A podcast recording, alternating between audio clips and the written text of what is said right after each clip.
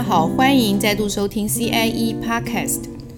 在上一集呢，呃，水库达人中兴工程公司陈生贤董事长带我们认识了国内水库的功能，还有它的维护工程。那另外也介绍了在环境条件的限制下，怎么样可以提升现有水库的使用效益。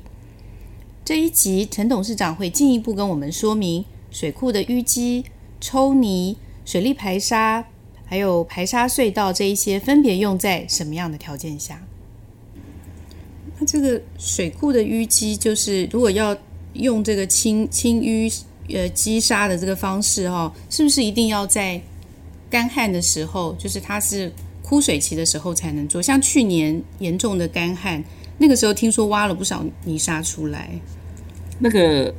就是路上开挖，嗯，因为它便宜。嗯，所以在枯水季的时候，尤其是像去年干旱的时候，我就尽量挖，因为它是类似路上，我一挖车子一载就走，哦，就可以它的效率会更好，好。但是我刚刚提到，它有它的极限，就是我开出来一定是用道路，我要有交通的问题，哈，当然就会影响到交通安全，甚至它也有碳排的问题，哈，所以。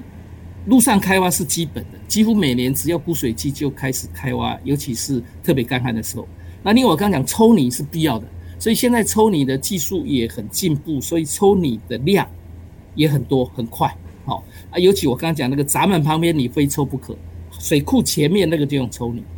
好，然后这个其实都还不够，最重要还是要再靠水力排沙，尤其水力排沙现在证明出来，水力排沙它的效果。成本效益最高就对了，好，也就是说，我们把它算过哈，你水力排沙如果用它的成本，我运作二十年就好，好，然后跟我一般的抽泥来比较，我这里有一个比较表哈，嗯，石门水库抽泥一吨一立方了哈，我们不要讲一吨，叫一立方要五百块，用排沙隧道用水力排沙的三百六十块，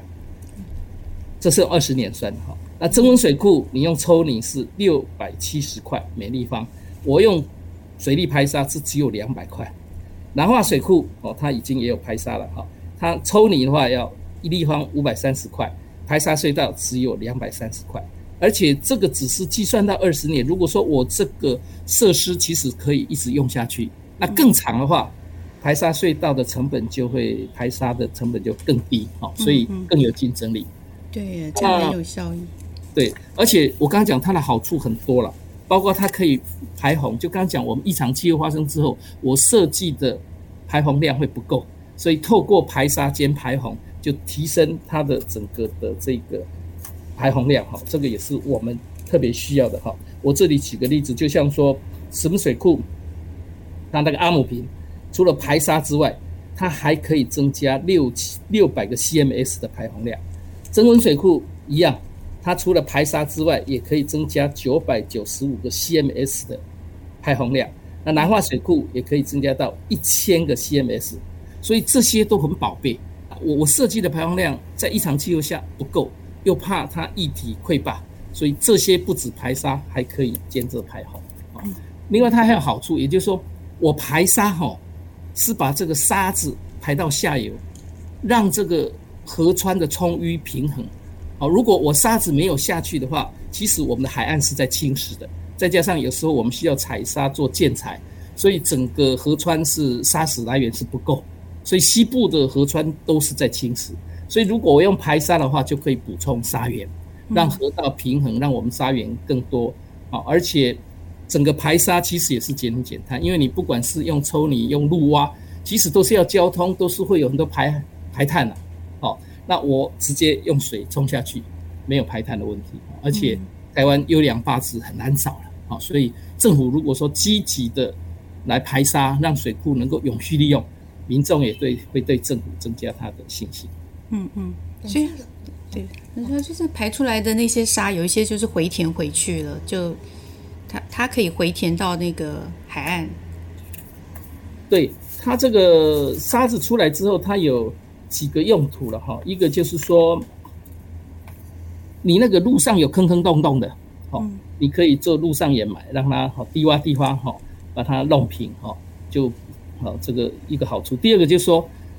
我我也可以抛到海里，但是现在我们很多要填海造路，那个淤泥哈，我刚刚讲那个路上抽泥出来或是路挖的，也可以来做一个填海造路。好，有一些建材还可以再使用的，好，比如说现在这些淤泥的使用哈，你你可以做各种天荒的材料啦，也可以做地工常用的沙长带的工法啦，哈，或者是建筑的骨材、水泥的原料。这个铸制砖的原料、轻质骨材、人工鱼胶、消坡块、哈、护坡这个一些顶块等等，哈，还可以喷浆的沙料、绿料，还可以做土壤改良等等，很多。但是问题哈，这些新出来的淤泥哈，还没有被广泛的使用，主要还是成本效益的关系。因为我费了那么大的劲要来做这些东西，然后又没有人要求我一定要使用。我这个淤泥再制造的这些材料的时候，它它没有商机，所以如果说这些是一个很好的循环经济的用途，如果说要让它成功，第一个，起码政府要补助；第二个，我政策导引，比如说，哎，我的轻骨台就规定我要百分之二十几或是三十，你就要用这些淤泥做出来的，有一个政策的导引或是补助，才让这种行业它能够有商机、有竞争能力。不然，它虽然用途很多，我就像那个莺歌的陶瓷也是用这个可以做，可是毕竟就很少人在用，少数而已，所以它就没有整个可以做一些经济规模哈。所以这个如果要大量使用，尤其是站在所谓循环经济的立场，是一个好处，那变成政府的政策还有补助的措施，一些诱因就要提出来。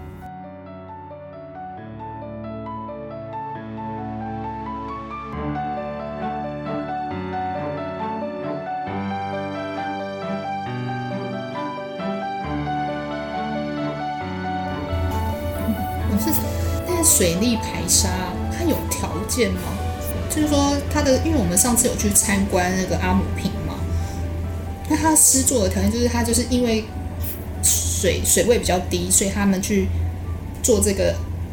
阿姆平隧道呃防御隧道的开挖，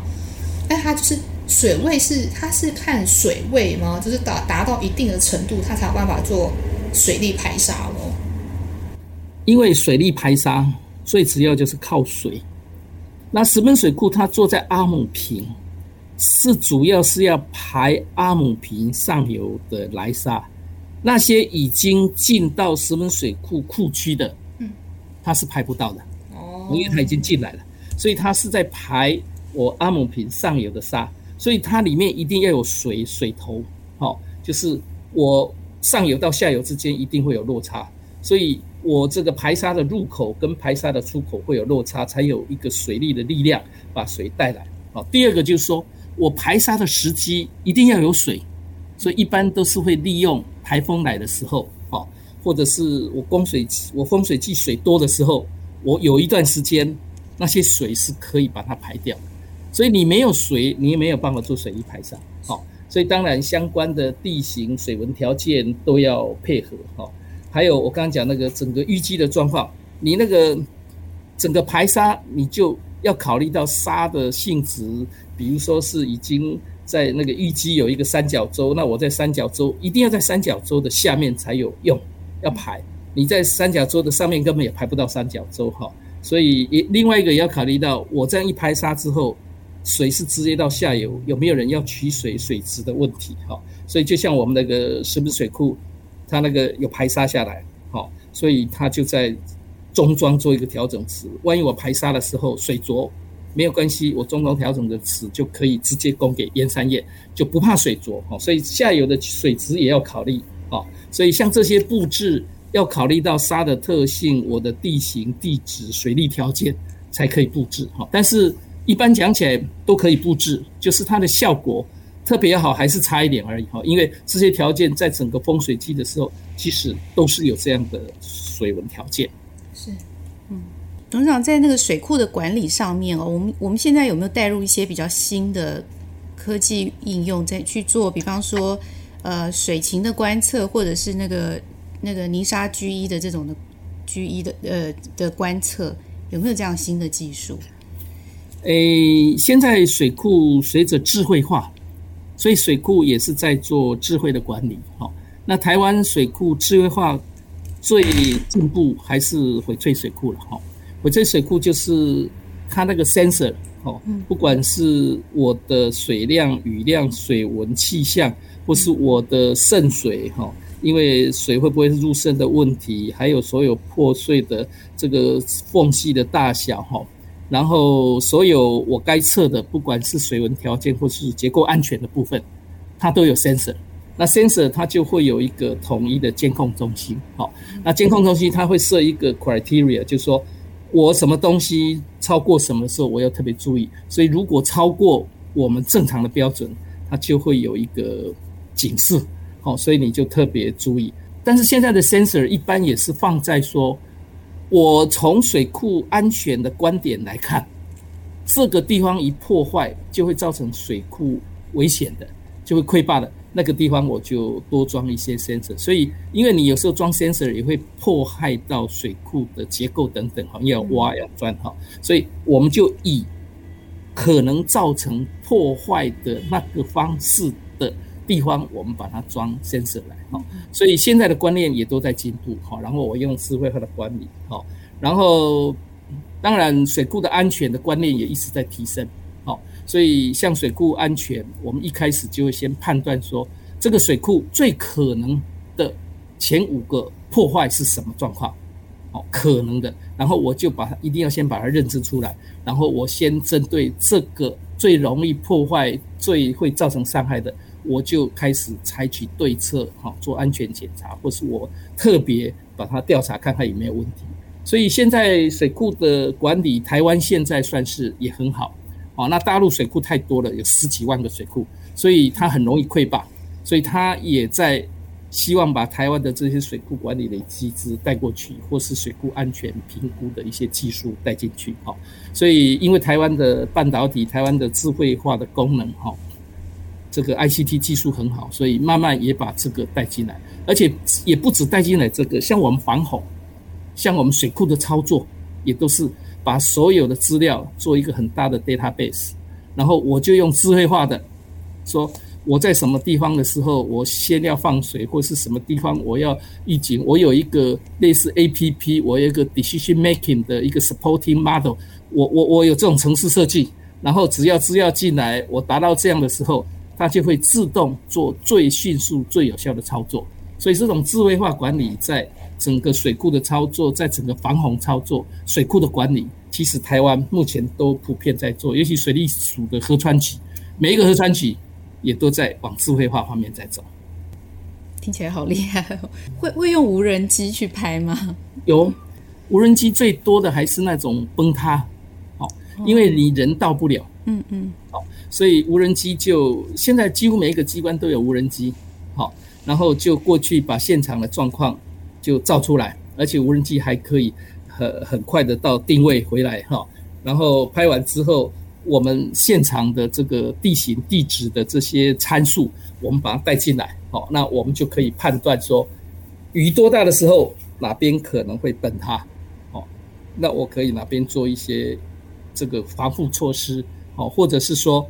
我要做灾害调查，用无人机，或者是我还没有灾害来的时候，我就可以知道哪些是最危险，或是某一种雨量超到某一种地步的时候，哪边可能会崩塌。哈，所以无人机用在防灾很多，防灾很多哈，在这个整个土石灾害、土砂灾害哈这方面用的很多。